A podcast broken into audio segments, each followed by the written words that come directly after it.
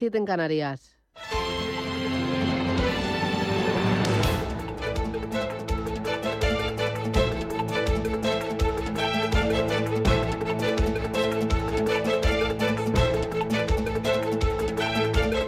Capital Intereconomía, con Susana Criado.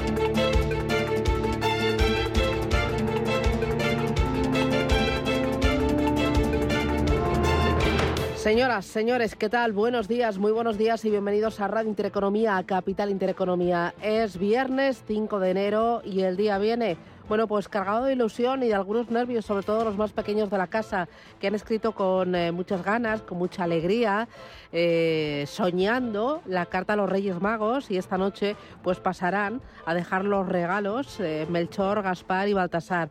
Así que esta tarde es tarde de cabalgata y esta noche es noche de irse pronto a dormir porque mañana habrá que despertarse pronto para desenvolver los regalos. Así que a disfrutar esta noche de ilusión, esta noche de alegría y, bueno, pues a, terminar estas fiestas que nos ha dejado más de uno un poco tocados por la gripe, por el COVID que no hace más que circular y está pues eh, saturando los servicios de urgencia y los centros de atención primaria y bueno, pues nos ha dejado también algo tocados porque el país está medio gas con muchos de vacaciones y otros pues eh, pues pues, eh, pues eh, griposos, así que es lo que toca, es lo que toca. Pero bueno, ahí vamos a por el viernes, viernes 5 de enero, en el que, ojo, van a bajar las temperaturas, así que abríguese. Se prevé que un frente atlántico continúa su avance hacia el Mediterráneo, desplazándose de oeste a este sobre la mitad este de la península y de Baleares, dejando abundante nubosidad y también precipitaciones. En el norte de Galicia y Cantábrico, cielos nubosos y lluvias localmente fuertes y temperaturas que van a bajar de forma generalizada en toda la península y también en Baleares. En Madrid 9 grados de máxima, en La Coruña 13, 11 en Bilbao, 15 en Barcelona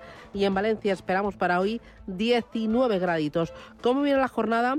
Bueno, la jornada viene con eh, una alerta y con eh, un temor. El temor es que se produzcan problemas de abastecimiento por la crisis del el Mar Rojo, que ya está golpeando al comercio mundial. El transporte se ha encarecido un 170% y hay un total de 18 compañías navieras que están redirigiendo sus rutas por Sudáfrica para evitar los ataques de la milicia Houthi en Yemen y esto está provocando pues que se disparen los costes de los fletes para trayectos entre Asia y en Europa. En los primeros 10 días del año el tráfico en el canal de Suez ha caído un 28% y ojo, el 3,1% del comercio mundial se está redirigiendo desde el Mar Rojo hacia otras rutas. La mayor duración de los viajes, eh, de 7 a 14 días adicionales, según la ruta, se traduce en mayores plazos de entrega para los importadores y puede congestionar los puertos. Pero ojo, nos están diciendo los expertos que la situación no tiene nada que ver con la de la pandemia, que ahora las compañías de transporte están mucho mejor posicionadas y mucho mejor preparadas que entonces. Este es el temor. Tenemos una alerta, la que ha lanzado hoy el Banco Santander. Sí, se la lanza a la Reserva Federal de Estados Unidos por las nuevas normas de capital que está diseñando la Fed y que van a afectar a su negocio, al negocio de la española allí en Estados Unidos. Resulta que la Fed ha mantenido con grandes bancos americanos como JP Morgan, Bank of America, Citi, Goldman Sachs y también con entidades europeas como Barclays o también como Santander, pues eh, reuniones para, para explicarles la norma. La, la norma pues eh, a modo general está en, fase de elaboración, se aplicará a modo general a entidades que tengan más de 100.000 millones de dólares en activos y resulta que el Santander tiene en balance 166.000 millones de dólares. Bueno, estima que la norma va a suponer un aumento del 16% de los requerimientos de capital de máxima calidad y esto pues eh, supone mayores exigencias, eh, se aplicarán a mediados del próximo año y esto pues hay algunas empresas pues que creen que es eh, exagerado y que, no, que, no corresponde. Mientras, mirando a la bolsa, las compras volvieron ayer a la bolsa a la espera del IPC en la zona euro, a la espera del empleo en Estados Unidos y mirando si este efecto enero se puede trasladar al conjunto del ejercicio. Tradicionalmente se ha considerado enero como un mes bueno para la bolsa y simplemente es porque muchos gestores de fondos de inversión vuelven a mover el dinero al comienzo del año comprando acciones que creen que lo van a hacer bastante bien. ¿Qué es lo que pasa eh, normalmente? Si se toman los primeros 10 días de enero, desde 1928, el SP500 eh, en el 64% de los casos, si suben esas 10 primeras jornadas, termina la bolsa con una ganancia en positivo en el año de doble dígito. Así que es muy importante ver qué es lo que va a pasar en los mercados, si se va a imponer la cautela, la realización de beneficios o el llamado efecto de enero va a continuar. Así que ahí estamos nosotros para contárselo esto y mucho más, porque es viernes, bendito viernes, a por el que vamos y arrancamos esta segunda hora con los titulares. En Radio Intereconomía. Las noticias capitales. Banco Santander patrocina este espacio. China elevará su gasto fiscal en 2024. Así lo ha confirmado su ministro de Finanzas, una medida que se tomará para impulsar la demanda y reactivar la economía tras un 2023 marcado por la incertidumbre en la recuperación posterior a los años del cero COVID. Continúan las tensiones en el Mar Rojo y también sus consecuencias. Al menos 18 compañías navieras han decidido redirigir las rutas de sus buques mercantes por Sudáfrica para evitar pasar por el Mar Rojo, escenario de ataques contra los cargueros perpetrados por los rebeldes hutíes del Yemen. De esto nos hablaba Juan Pablo Calzada, economista y asesor financiero solo es una cuestión de costes, ¿no? Eh, no están hundiendo los barcos, por lo tanto no están desapareciendo las mercancías y los países las siguen produciendo. Pero bueno, efectivamente sí que está empezando a ser un problema muy grave que han visto muchos países y han entendido que tenían que mandar buques a la zona para pacificar cuanto antes y no tiene buena pinta, no tiene pinta de que sea fácil pacificar esa zona, sobre todo cuando tenemos un actor tan importante en la zona como, como Irán que está decidido a, bloquear el comercio mundial en, en la medida de lo posible. Yo creo que hay que prepararse para que esto sea además un problema añadido al tema inflacionario. Wall Street camino de romper rachas ganadoras de nueve semanas pendiente del informe del empleo de hoy con Apple como protagonista. La compañía liderando las caídas que han borrado de golpe 383.000 millones de dólares en valor de mercado. Además, la tecnológica ha vuelto a recibir una rebaja de recomendación. Las crecientes preocupaciones sobre las ventas del iPhone lo han provocado desde Piper Sandler de neutral a sobreponderada después de mantener una visión alcista. Es de las compañías que más corrigen desde máximos de diciembre que se deja un 7%. Luis García Langa es director de mercados de SDC Analistas. Apple no es un vendedor de, iPhones, igual que Amazon no es un vendedor de libros. Estas grandes tecnológicas son, mucho más. Es verdad que podría haber cierta saturación ya en el mercado de, dispositivos, pero el mercado tiene que ir, tiene que, ver un poquito más otros, negocios de estas, compañías. De momento, pues estas dos rebajas le han hecho daño junto a una subida vertical que llevábamos en Apple en los últimos meses. Comienza la primera jornada de huelga en el holding del Grupo Iberia convocada por los sindicatos UGT y comisiones obreras. En protesta por la subrogación de trabajadores derivada de la pérdida del servicio en ocho de los principales aeropuertos del país. La huelga ha obligado a Iberia, Iberia Express y Air Nostrum a cancelar más de 444 vuelos, lo que afecta a más de 45.000 pasajeros. La compañía, eso sí, ya ha encontrado acomodo para el 92% de ellos. Eurostat, la agencia de estadísticas comunitarias, publica hoy su estimación preliminar de la inflación en la eurozona diciembre. Después de que en el mes anterior este indicador bajase cinco décimas hasta el 2,4% interanual entre los países que comparten el euro y en el 3,1% en el conjunto de la Unión Europea. Juan Pablo Calzada es economista y asesor financiero. Parece que sí que en Europa parecía al final del año que sí que se estaba controlando de alguna manera, pero siempre queda la duda de si va a haber efectos de segunda ronda o no. Por ejemplo, en España, pues es probable que sí que tengamos alguno, ¿no? Con las subidas del salario mínimo y, y otras medidas que se están tomando, bueno, pues parece que sí que podríamos tener otro golpecito de segunda ronda que nos dé un poco de susto, ¿no? Y sobre todo, bueno, pues a nivel geopolítico la situación no ayuda, ¿no? Por mucho que los bancos centrales han subido los tipos de interés, en los problemas geopolíticos pues están incrementando los costes en todo del comercio mundial y eso pues eh, amenaza con ser un problema, por, sobre todo para la zona euro. ¿no? El precio de la luz cierra 2023 con 87,3 euros megavatio hora de media, casi un 48% menos que en 2022. El precio registrado en 2023 ha sido un 8,7% y un 10,3% más barato que el del mercado alemán y el francés. Hoy el precio de la luz cae más del 24,5%, todo después de una nueva metodología para calcular nuestra tarifa de la luz que parece que comienza a notarse. Rafael Riquelme Sánchez es experto en comercialización y distribución de gas natural y electricidad tengo claro es que con la nueva modificación de las tarifas para los pequeños consumidores, el, famoso PVPC, va a tener una fluctuación menor. Vamos a tener precios máximos mm, más bajos y vamos a tener eh, precios bajos un poquito más altos. Entonces, un, poquito de tranquilidad vamos a tener. El precio de los carburantes cierra 2023 estabilizado y lejos de los máximos del año. Marcado por los efectos de los conflictos internacionales, con la gasolina en los 1,53 euros el litro y el gasol en los 1,49. Según datos del boletín petrolero de la Unión Europea, en la última semana del año, llenar un depósito de gasolina costó algo más de 84 euros y 82 en el caso del gasóleo. Más de la mitad de los consumidores financiados comprarán los regalos de Reyes vía online. El 64% de los compradores que han solicitado créditos destinados al consumo adquirirán los regalos de los Reyes Magos a través de Internet y desde la Organización de Consumidores y Usuarios aconsejan evitar compras compulsivas y realizar un consumo responsable. Que Paloizaga es portavoz de la OCU recomendamos acudir a rebajas, pero siempre eh, habiendo mirado, habiendo hecho un listado de las cosas que realmente necesitamos, porque por un lado eso nos va a poder conocer cuáles eran los precios hace pues hace un mes y si ahora realmente esos precios están rebajados o no, porque en muchos supuestos, lo hemos visto por ejemplo con el tema del Black Friday, hemos pensado que hemos comprado cosas más baratas y hemos acabado comprando cosas más caras. Y terminamos en Argentina. Hoy tendrá lugar la primera reunión de la Argentina de Milei con el Fondo Monetario Internacional con el objetivo de renegociar los vencimientos la intención de Argentina es postergar los primeros vencimientos de este año que se cumplen el próximo 9 de enero y que ascienden a 1.300 millones de dólares y el 16 de este mes por 650 millones de dólares más. Banco Santander ha patrocinado este espacio. Tan, tan, tan, tan, tan. La cuenta online del Santander es tan tan fácil de abrir que lo puedes hacer desde donde quieras. Santander en digital es Santander.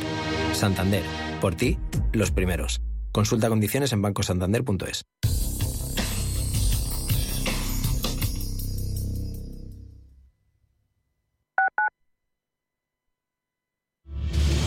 Si eres un family office, un inversor institucional y quieres invertir, Sirena Invest es tu aliado Sirena Invest es una promotora inmobiliaria con más de 15 años de experiencia en el sector inmobiliario polaco que ofrece invertir en una de las economías más pujantes y rentables del mundo. Polonia. Recuerda, sirenainvest.com. Con Y. O llámanos al 648 019495. Hija, ¿quieres ir a conocer a los Reyes Magos? Prefiero ir a ver a los pingüinos en Faunia. ¡Qué buena idea! Vamos a comprar las entradas. Disfruta en familia de una Navidad mágica en Faunia. Sumérgete en nuestros ecosistemas y haz que sea inolvidable. Más información en faunia.es. Restaurante Inari Moraleja, tu japonés del Soto de la Moraleja junto al restaurante Kionansui. Comprometidos con la calidad, comprometidos con su seguridad. Reservas y pedidos en el 910 070356 o en grupoinari.es, un restaurante del Grupo Inari. La vida está cambiando y la economía también. ¿Has escuchado términos como Bitcoin, Ethereum, NFTs, Web3 y aún no sabes bien qué significan? En My Economy te lo explicamos. De lunes a viernes de 2 a 3 de la tarde con Pedro Fontaneda en Radio Intereconomía. Hola, soy Rafa Jiménez, presento a media sesión en Radio Intereconomía. A media sesión para resumir esas mañanas que dan tanto de sí. De una forma amable y donde abrimos el abanico de la información. De 12 a 2 del mediodía en Radio Intereconomía. Di que nos escuchas. Radio Intereconomía. Información económica en estado puro.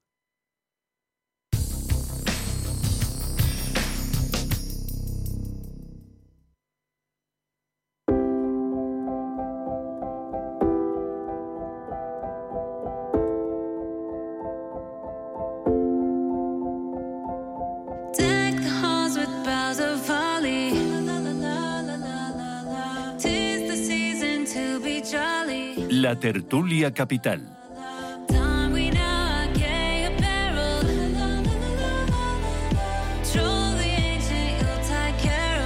Tertulia Capital hoy en Radio Intereconomía. Son las 8 y 14 minutos de la mañana. Es viernes 5 ya de enero y me acompaña David Enche. David, ¿qué tal? Buenos días. Feliz año nuevo. Buenos días, feliz año a todo el mundo. ¿Qué tal estás? ¿Cómo vas? Me encuentro bien, muchas gracias. Eh, ¿Tu carta a los Reyes la echaste o no?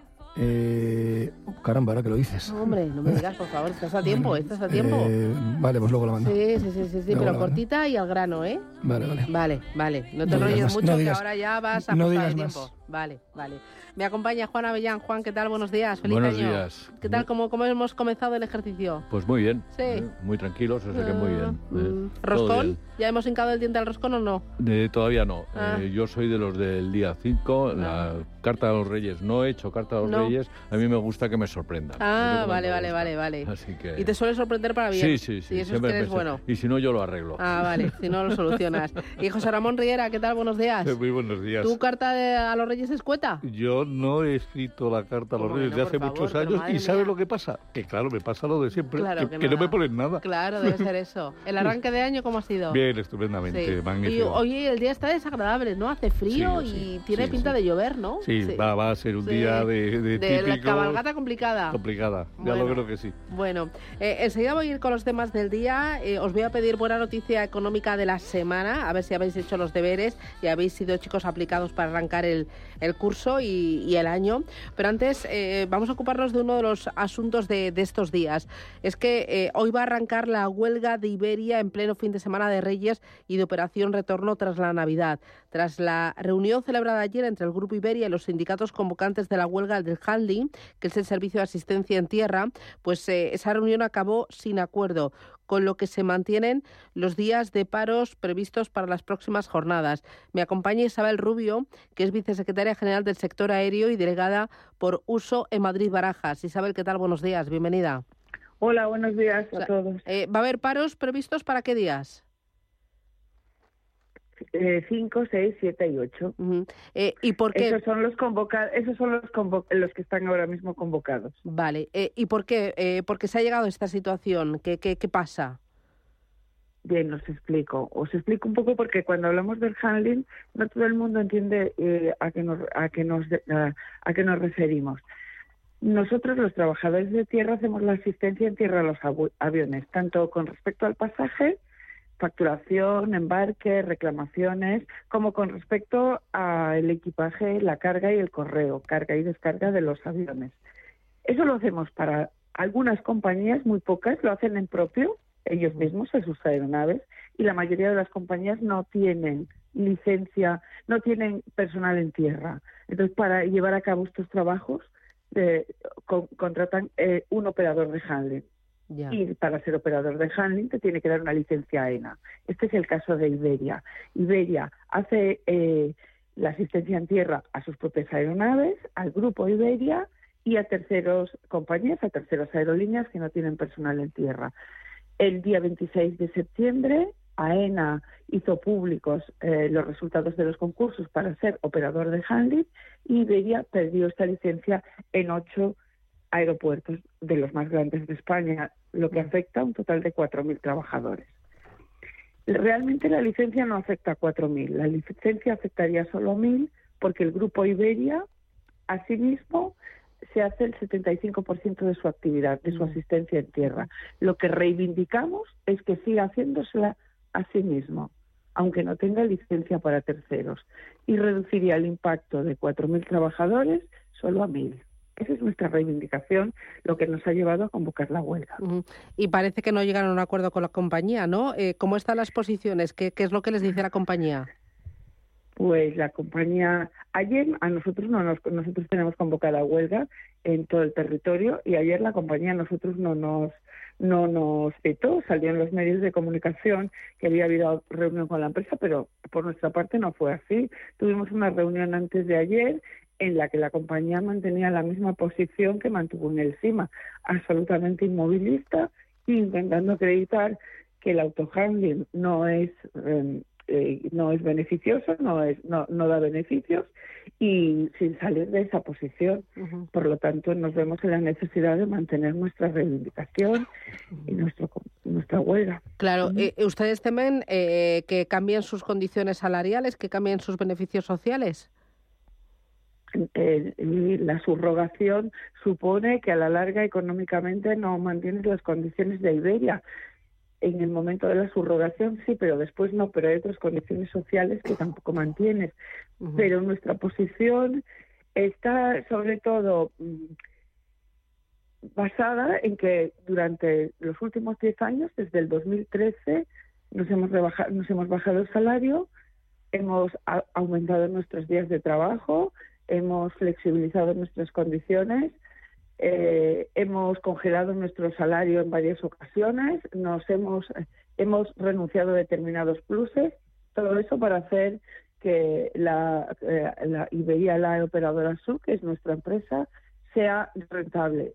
A cambio de esto, la empresa se ha comprometido, y así se recoge en el convenio, a ser proveedor preferente de handling y a la no segregación. Pues eso es lo que pedimos que se cumpla, que está en el convenio colectivo, no segregación y ser proveedor oficial, el proveedor principal de handling. Eh, tengo entendido que ustedes ya convocaron eh, huelga a principios de diciembre, en el puente de diciembre, y también a principios de las Navidades, pero la desconvocaron, ¿no? Pensando que sí que se iba a llegar a un acuerdo, que se iba a negociar con la compañía, pero nada, todo sigue igual. No, a principios de diciembre la huelga que se convocó fue en el sector y por otras razones. Vale. Y la convocó únicamente UGT. Esta es en Iberia concretamente y por esa razón, porque Iberia podría seguir manteniendo de los 4.000, 3.000 puestos de trabajo. Eh, eh, Isabel, ¿sabe usted cuántos eh, vuelos se han cancelado? ¿Qué está pasando con los pasajeros? ¿Si están siendo reubicados? Te- tenemos unos servicios mínimos elevadísimos, lo cual imposibilita muchísimo nuestro derecho a la huelga. No puedo garantizar los, eh, los vuelos cancelados porque Iberia no nos ha facilitado esa información hasta ayer por la noche, a última hora de la noche, y no nos ha dado tiempo a revisarla todavía. Eh, ¿Va a haber incidencias? Claro que sí, pues estamos en huelga, desafortunadamente para nosotros y para los pasajeros afectados. Eh, ¿Y la próxima vez cuándo se va, tienen previsto ustedes volver a sentarse con la compañía? Pues nosotros cuando nos levantamos le manifestamos a Iberia nuestra disposición para seguir negociando hasta hasta hasta que llegásemos a un acuerdo. Estamos esperando que Iberia decida convocarnos para seguir eh, negociando y poder solucionar este asunto, pero no nos ha no nos ha llamado, no nos ha dicho nada. Bueno, pero a lo largo del día de hoy podría haber otra reunión, ¿no? Y llegar a un acuerdo. Eh, podría ser, ojalá. Bueno, estamos en Ojalá. Reyes, ¿no? Hay que confiar en los Reyes. Ojalá, sí. Te, te escuchaba de pedirle a tus compañeros que, que sobre su carta de los Reyes Magos. Bueno, yo pediría que nos trajese un acuerdo, pero no sé si nos lo van a traer. Pues nada, que, que haya acuerdo. Isabel Rubio, vicesecretaria general del sector aéreo y delegada por uso en Madrid Barajas. Muchísimas gracias, que haya mucha suerte y que lleguen ustedes a un acuerdo por el bien suyo, el bien de la compañía y sobre todo el bien de todos esos pasajeros que estos días cogen un, un vuelo. Muchísimas gracias y cuídese mucho. Felices Gracias Reyes. a vosotros. Un Buenos abrazo. días, igualmente. Adiós. Adiós. DEPAM, 150 años de consistencia en gestión de fondos de inversión y mandatos. Optimiza tu cartera con nuestras áreas de especialización en renta fija, renta variable, inmobiliario cotizado y ahora también oportunidades de impacto. Consulta depaminvestments.com y a tu asesor financiero. DEPAM, confianza, conocimiento. Bienvenidos al lugar donde la magia de regalar lo puede todo. Solo tienes que aprovechar la mejor selección de productos con mágicos descuentos, como descuentos del 15% y mucho más en toda la marca Dyson. La magia de regalar hasta el 5 de enero en el corte inglés, en tienda web app. ¡Feliz 2024! Tranquilidad es el sonido del mar. Tranquilidad es invertir al tiempo que ahorras, diversificas y proteges tu inversión. Tranquilidad es invertir en oro con Degusa. Infórmate en el 9119 82900. Degusa Oro es tranquilidad. Los viernes a las 10 de la noche tienes una cita con otro gato, el gato gourmet. Andrés Sánchez Magro presenta una guía semanal gastronómica, enológica, de restaurantes, literaria, musical, con todos aquellos ingredientes necesarios para cocinar la buena vida. El gato gourmet, los viernes a las 10 de la noche aquí, en Radio Intereconomía.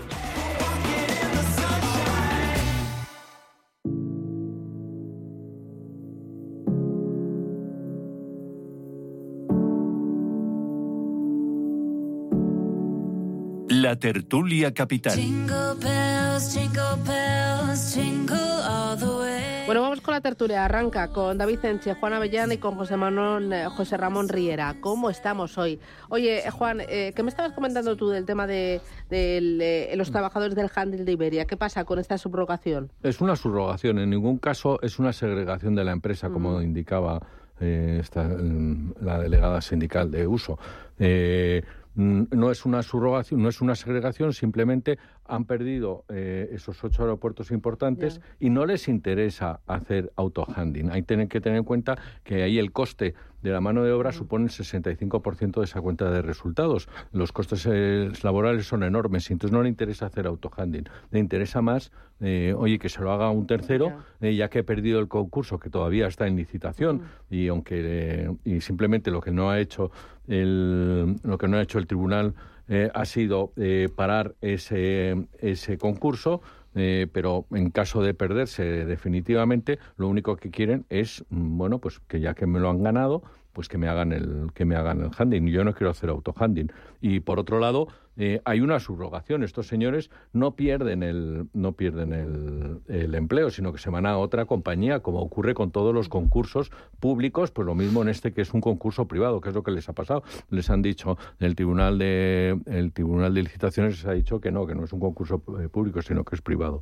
Eh, Jo- José Ramón, ¿algo que añadir? Y no, sí, bueno, sí, eh, totalmente de acuerdo con Juana. El tema es que cuando se pierde ese concurso, los trabajadores tienen la opción de pasarse a la empresa eh, ganadora. Sí, ¿Para qué? Precisamente para que bueno, el conocimiento que tienen y la preparación que tienen no se vaya a la calle y la, la nueva ganadora tenga que contratar a 4.000 personas nuevas de la calle. Con lo cual se pueden trasladar en bloque.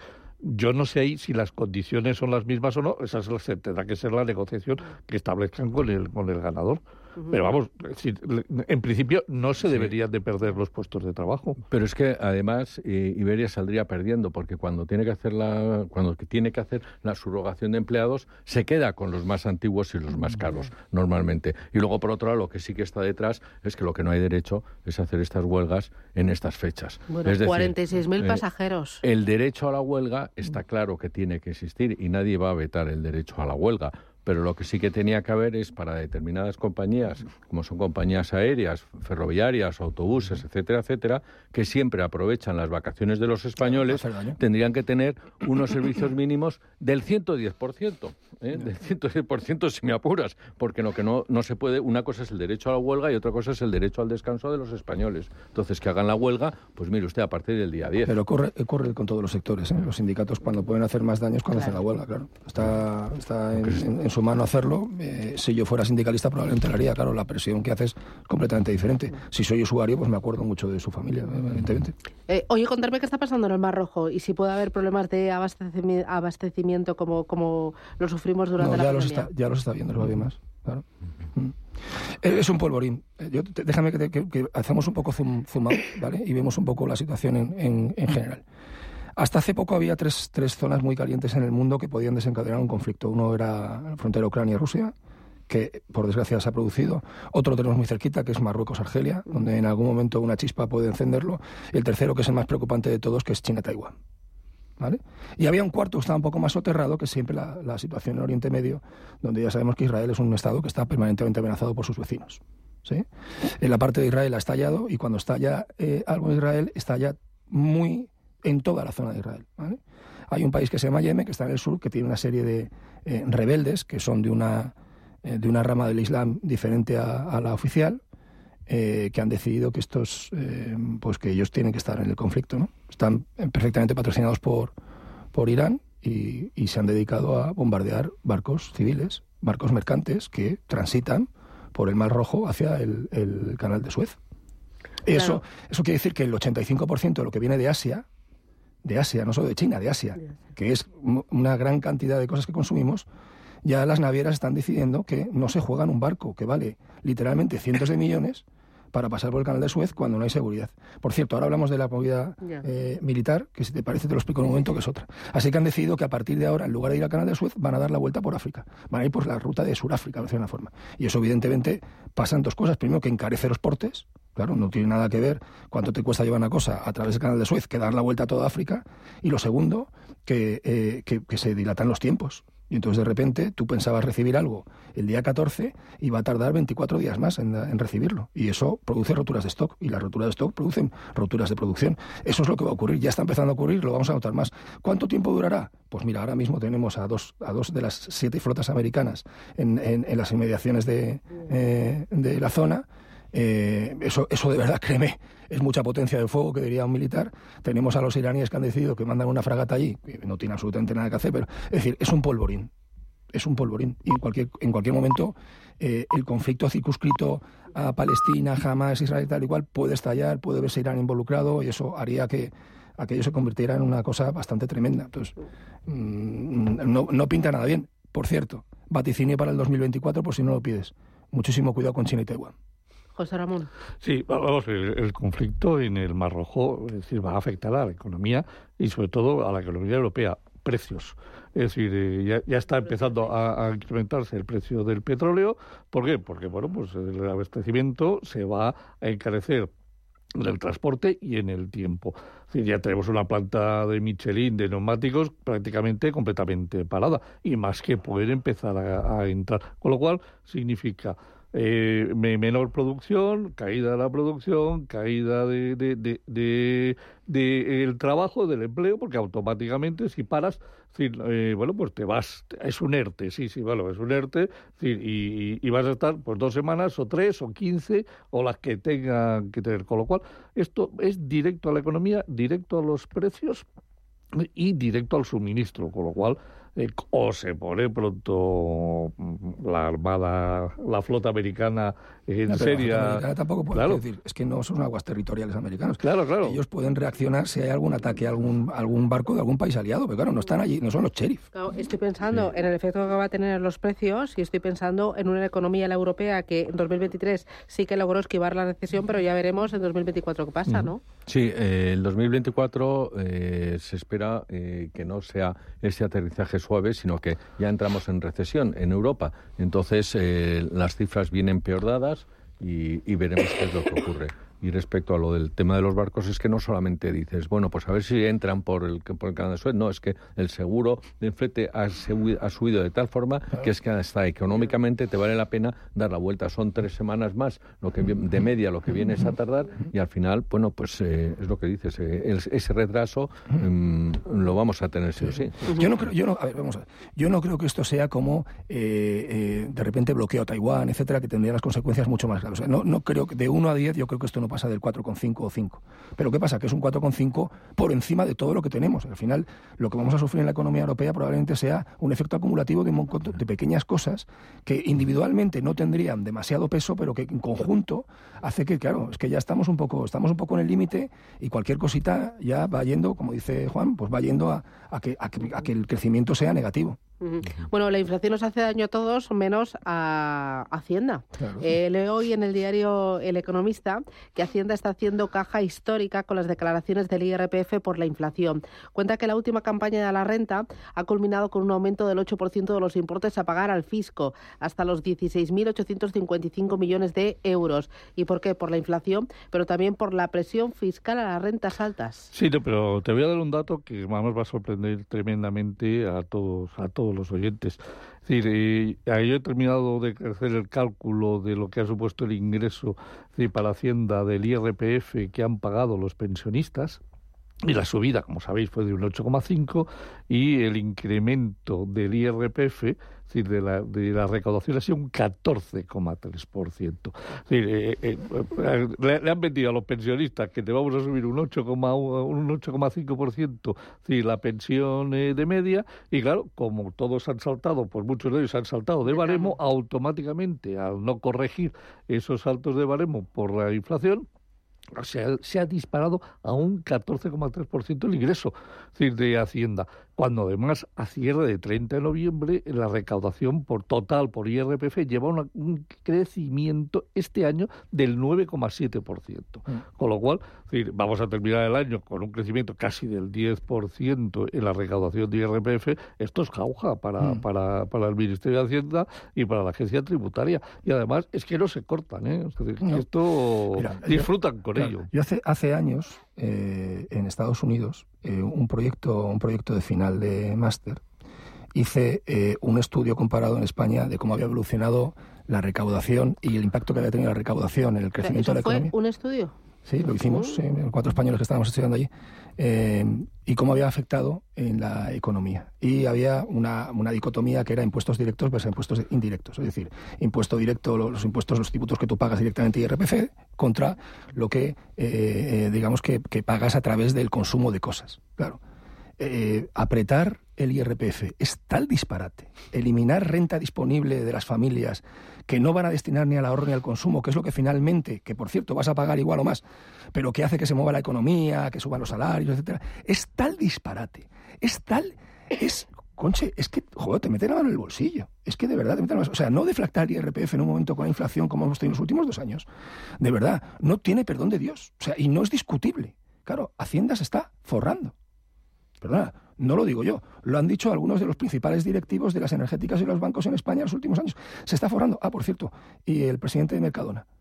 Claro, es que se está forrando con nosotros. Y es que no, no, tiene, no, tiene, no tiene solución de continuidad. O sea, en algún momento esto va a hacer daño real a la familia, a la economía familiar. Porque se te limita la renta disponible. No puedes comprar, no puedes consumir no puedes ahorrar. Y si no consumes, y si no compras, y si no ahorras, estás liquidando la economía. Sa- ¿Sabes cuánto va a subir la recaudación a cierre de este ejercicio total, la recaudación de la agencia tributaria en miles de millones? ¿Cuánto? 35 mil millones de euros más de recaudación que el año Y pasado. ahí la mayoría, ¿por qué, por qué impuestos viene? El- la mayoría, la, la parte más importante viene directamente por IRPF, que va a ser casi casi el 50%, se produce por IRPF.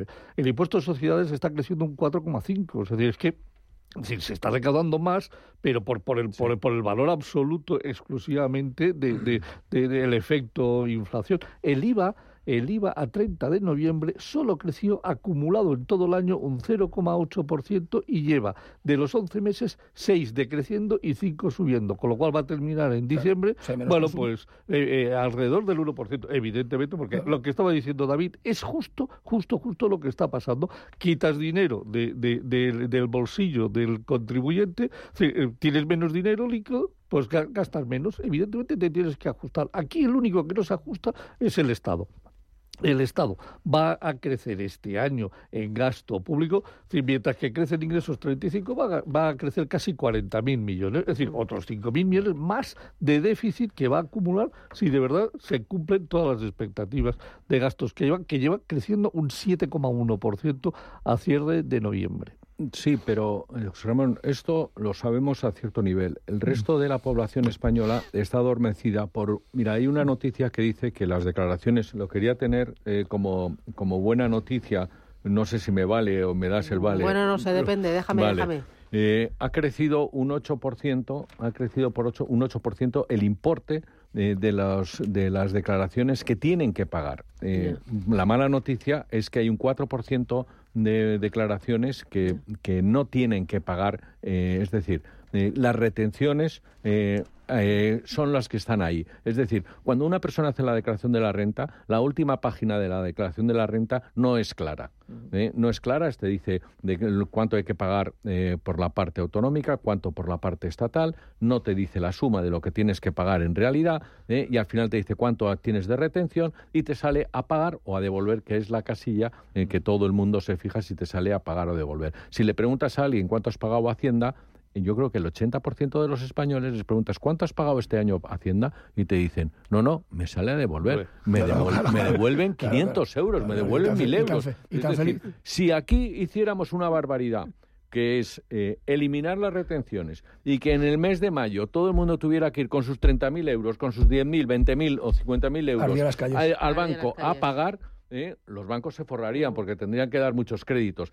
Pero la gente sería consciente de todo lo que está pagando. ¿Por qué? Porque no es consciente. Eh, una de las cosas que se deberían hacer es mandar eh, por parte de Hacienda una carta al contribuyente diciéndole, ha pagado usted tanto de Hacienda, ha pagado usted tanto de IRP, de retención, de, de, de- de retención, rojo, eh, y rojo, además ha pagado a la seguridad social tanto, y su empresa ha pagado por usted tanto a la seguridad social. Y esa, esa, ese dato haría haría que cambiara una forma de ver este, este magnífico estado del bienestar, esta justicia social, etcétera, etcétera. Bueno, me voy a ir a publicidad. Dos cositas más. Eh, luego os pido a vosotros dos, te acepto la buena noticia económica de la semana, que estamos en momento todavía navideño.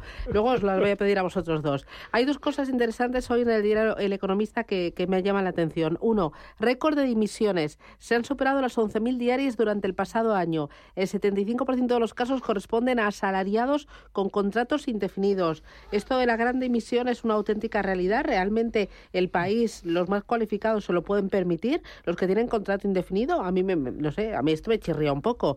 Y luego, la vivienda en el barrio de Salamanca de Madrid está por encima de los niveles del boom.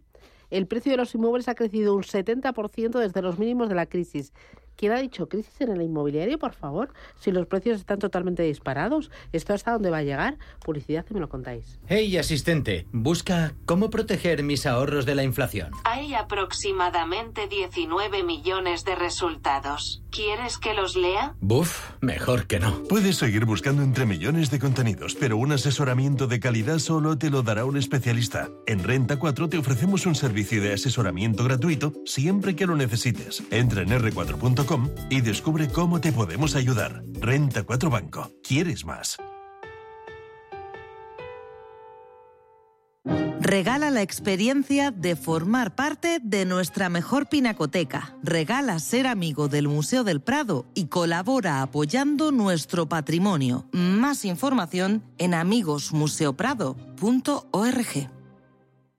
Estas navidades acierta regalando uno de los dispositivos de la marca sueca de tecnobelleza, Foreo, el ritual de belleza más eficaz e innovador. Descubre sus precios mágicos y hazte con uno de sus lanzamientos más virales, Verdos, que con sus microcorrientes eleva, esculpe y reafirma el rostro a partir de la primera semana. Visita su página web o el espacio Foreo en la parafarmacia del corte inglés y triunfarás con tus regalos.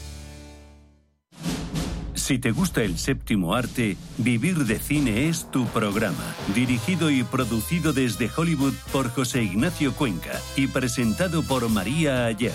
Toda la actualidad del cine, estrenos, festivales y críticas, sin olvidar los clásicos. Los viernes, de doce y media a dos y media de la madrugada, Vivir de Cine, en Radio Intereconomía.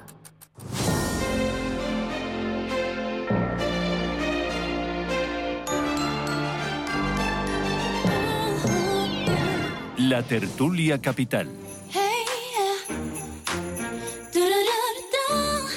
A ver si me lo podéis explicar. Resulta que eh, España tiene una de las tasas de paro más elevadas de Europa, pero sin embargo se están produciendo un auténtico récord de dimisiones. Se han superado las 11.000 diarias durante el pasado ejercicio. En total, 2 millones de renuncias acumuladas solo hasta el mes de noviembre. Aquí hay algo que no me cuadra. Hombre, yo creo que cuando en el, en el mercado laboral hablar de dimisión, yo creo que se refiere a gente que cambia de trabajo. Y entonces Es- que renuncia al trabajo. O sea, no Hola, que se va a su casa que me voy. Claro, claro. a A ver, la gente no la. Dolce. Hombre, y prejubilaciones, y hay acuerdos. Claro, yo no creo que la gente diga, no, dimito, y me voy a mi casa con una mano delante y otra detrás. Eso es un disparate. O sea, que yo creo que, que muy probablemente es gente que está cambiando de trabajo. No, vamos a ver, decir, eh, hay problema en el empleo de forma sustancial y sobre todo en la parte eh, juvenil y en la parte eh, de, digamos de menos valor. En la parte de arriba, al revés, hay una competencia tremenda. Está, hay pleno, prácticamente pleno empleo.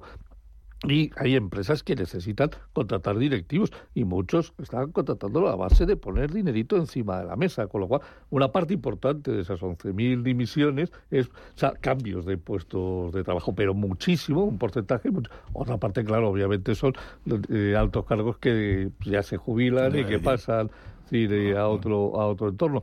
Pero fíjate que es que es Bueno, en la, en la parte de arriba, también, ¿no? es la parte... bueno. eso- eso- Claro, al final los más cualificados son los que pueden elegir. Claro, eh, ahí está el tema, ahí está el tema. Es que lo que no estamos creando es empleo, es decir, en la zona donde deberíamos de crear, que es que tenemos un 30% de paro juvenil. Ese es el gran problema de este país, ese es el gran drama de, de- de este país, un 30% de paro juvenil.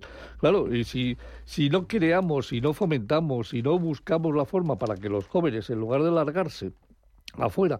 Que tenga, encuentren trabajo aquí porque el gran problema que tenemos hoy es que se van. O sea los, los licenciados los titulados superiores terminan huyendo a Alemania terminan huyendo a otros sitios terminadas sus carreras terminados su máster cuando hemos hecho todo el pago, todo el coste de, de educación, se van a trabajar y lo, lo- quien lo rentabiliza es el otro país. Pero José Ramón, ese no es el problema. El problema es toda la juventud, que no- todos los jóvenes que no, que no están Claro, cualificados. claro. Entonces, si tú tienes un salario mínimo eh, por encima de los de los mil euros, es imposible. Yo creo que había que hacer como Inglaterra y es eh, para menor entre eh, 18 o 16, eh, la edad de que puedes empezar a trabajar, hasta una edad como pueden ser los 19 años, que el salario mínimo fuera del 50%. Eh, había unas medidas, pero esas medidas no se cumplen. Es decir, y que luego tengas eh, mm, entre los 19 y los 21 eh, tengas un 75% y luego vas arriba. ¿Eso qué significa?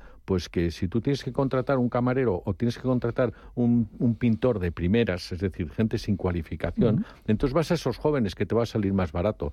Eh, si es bueno y espabila, no te preocupes, porque el que le ha contratado no lo va a querer perder y ya le subirá el sueldo. Y, y luego no te olvido otro. ¿Tú te acuerdas de Alemania cuando la gran crisis económica creó la palabra mini-job? Y que fue denostado por los sindicatos españoles. Eso es una barbaridad. Bueno, pues gracias al mini-job, es esa filosofía de los 600 euros para trabajar a tiempo parcial, que, que cuajó hoy en Alemania, la gente, los jóvenes, primero, Alemania no tiene prácticamente paro en estos momentos, es eh, estructural prácticamente.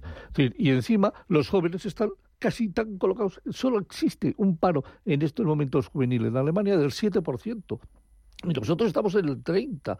Mientras que el paro medio en Alemania no llega al 4,5 y nosotros estamos en el, en el 12. Sí, y si cogiésemos los datos de verdad, como los calcula FEDEA, eh, decir, a efectos de la realidad de los eh, fijos discontinuos, pues posiblemente estaríamos en un 14,5. Bueno, pero no os, no os preocupéis porque a partir de ahora los becarios van a cotizar. Venga, ya lo, lo acabamos de solucionar.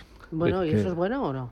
¿No Hombre, te, pa- te parece mal? escucha, para la seguridad social sí, para Sí, el resto claro, no. no, ni para el becario ni para la empresa.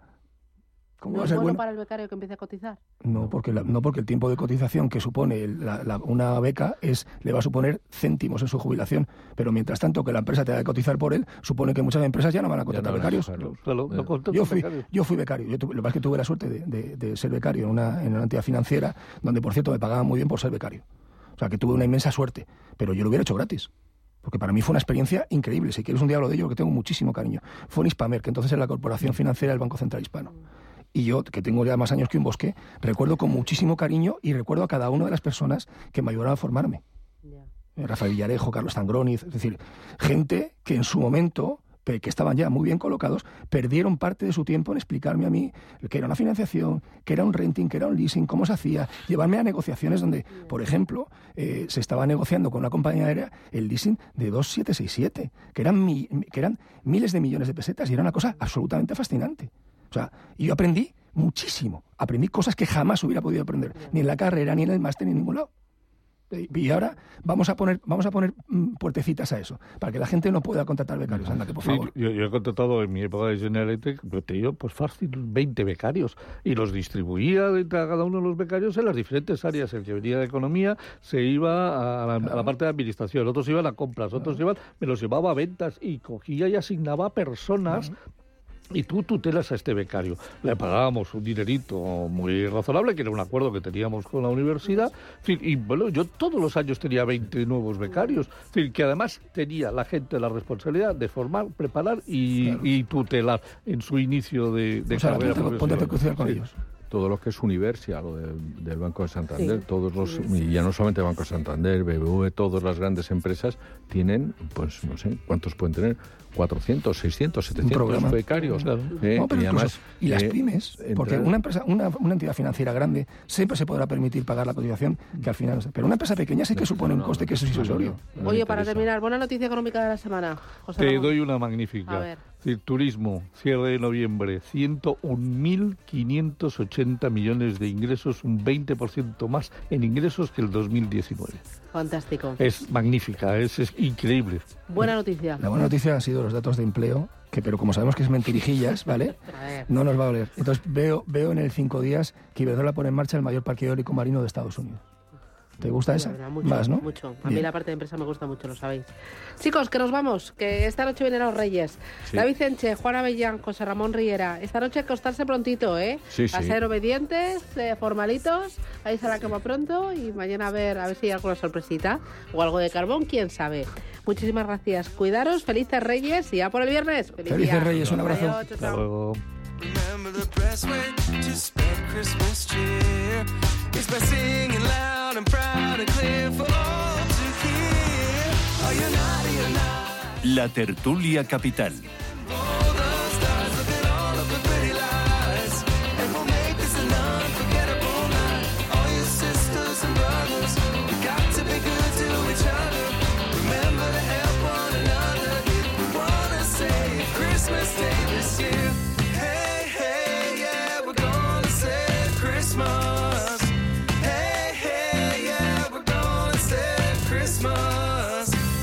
This is Christmas, even though it's only one day. If you show the love that you have to give, it'll never go away.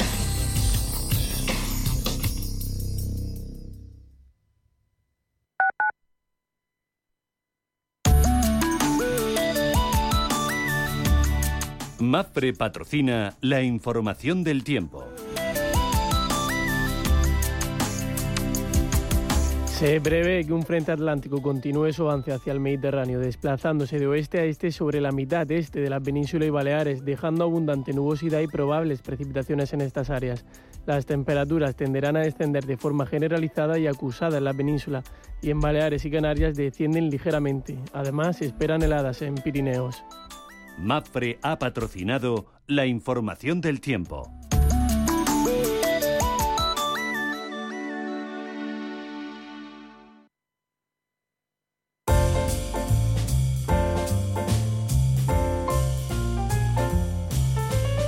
En estos días de Navidad, Radio Intereconomía te acompaña. Felices fiestas.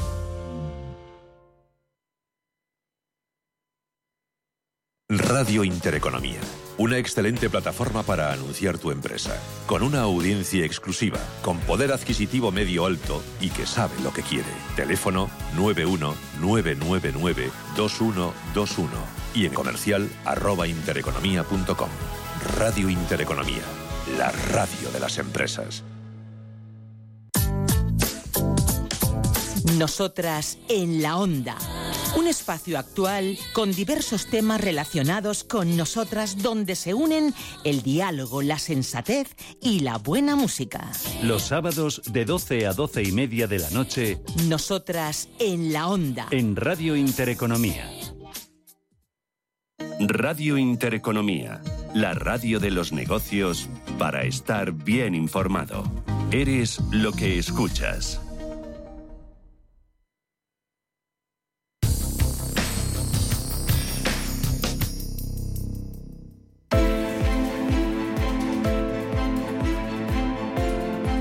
Capital Intereconomía con la educación financiera. Ocho minutos, llegamos a las nueve de la mañana. Pero apertura, Ángel Lozano, ¿cómo viene el viernes? Buenos días de nuevo. Hola, ¿qué tal? Muy buenos días. Pues hoy en negativo, el futuro del selectivo español marca una caída cercana al 0,4%. Jornada esta última de la semana en la que vamos a conocer referencias importantes en Europa. Atentos a la inflación en la zona euro. Recordemos que ayer subía el IPC tanto en Francia como en Alemania. En este caso podría elevarse desde el 2,4% hasta el 3%, aunque habría un moderado, mm, una moderada bajada en el caso de la tasa subyacente. Y en Estados Unidos, a las dos y media de la tarde, informe oficial de empleo. Estaremos muy pendientes de las cifras de creación de nóminas no agrícolas. Se espera la creación de unas 170.000 y que la tasa de paro se eleve del 3,7 al 3,8%. En Italia esta mañana se conoce el IPC de diciembre. En el Reino Unido, datos de precios de la vivienda de diciembre y en Estados Unidos, además de esa tasa de desempleo, se harán públicos los pedidos a fábrica de noviembre. La prima de riesgo está en 99 puntos básicos, rentabilidad del bono a 10 en el 3,12. En Europa, Mireya. Pues importantes caídas en el caso del DAX, que retrocede un 0,68% después de ese mal dato de las ventas minoristas de noviembre. Eh, menos 2,4% frente al menos 0,5% esperado. También caídas en el FTSE británico del 0,73%. En el CAC 40 retrocede un 0,55% y el MIB italiano también con caídas, aunque menos densas, del 0,28%. Más referencias, dime cuáles. Los futuros en, Wall Street continúan a la baja. En el caso del SP500, una leve caída del 0,08%, para el Nasdaq del 0,2% y del 0,04% para el Dow Jones. En el mercado de las materias primas vemos al barril de Brent revalorizarse por encima del 0,5%, con su precio clavado en los 78 dólares, mientras que el West Texas avanza casi un 0,7%. El oro repunta levemente por encima de los 2.000 dólares la once y en el mercado de divisas vemos hoy caer al euro en ese cruce frente al dólar un 0,16% en los 1,09. Así es como viene el día. Javier Díaz es analista de Renta 4 Banco. Javier, ¿qué tal? Buenos días. Bienvenido. Hola, muy buenos, muy buenos días. Muchas gracias. ¿Y hoy del mercado qué esperar? ¿Dónde van a estar las claves?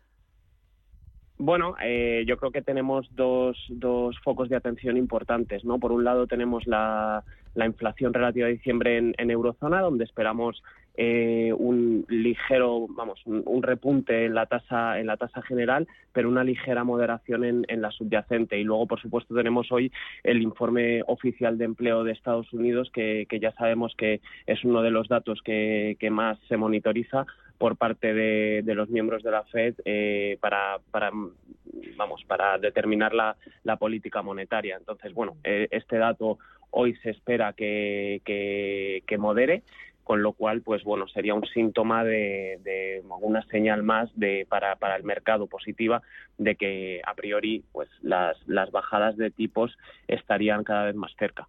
Eh, el mercado goza de buena salud, el fondo es positivo, ¿verdad?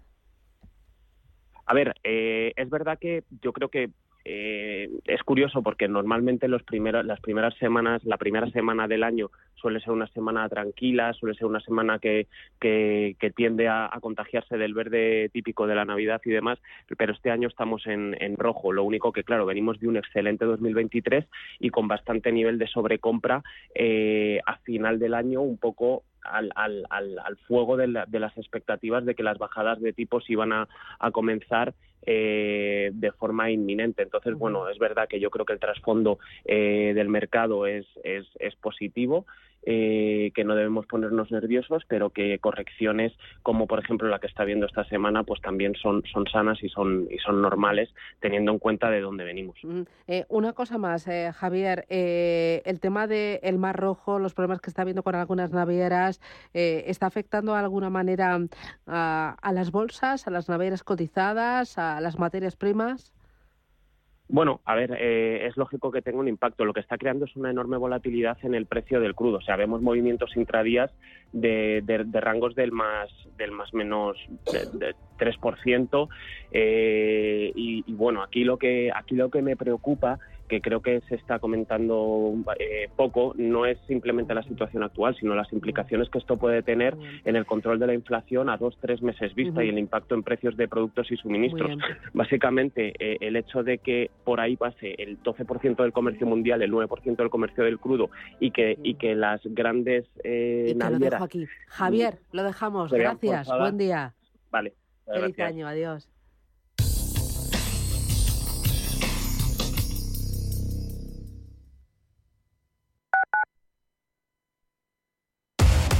Somos aquello que siempre quisiste ser. Creamos aquello que siempre quisiste tener. Las reglas del juego han cambiado. Somos traders. Operamos. Black Bear Broker. El broker de los traders.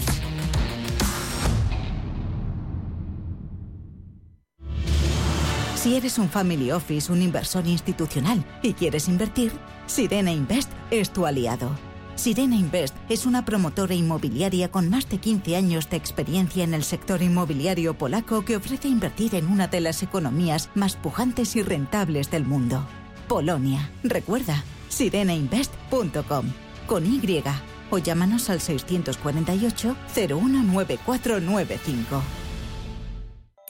¿Conoces al animal más bonito del mundo? Esta Navidad ven a Zoo Aquarium de Madrid a descubrir el panda rojo y ayúdanos a proteger esta especie junto a Red Panda Network. Disfruta, aprende en familia y contribuye a que esta especie tenga un futuro verde. Más información en zoomadrid.com.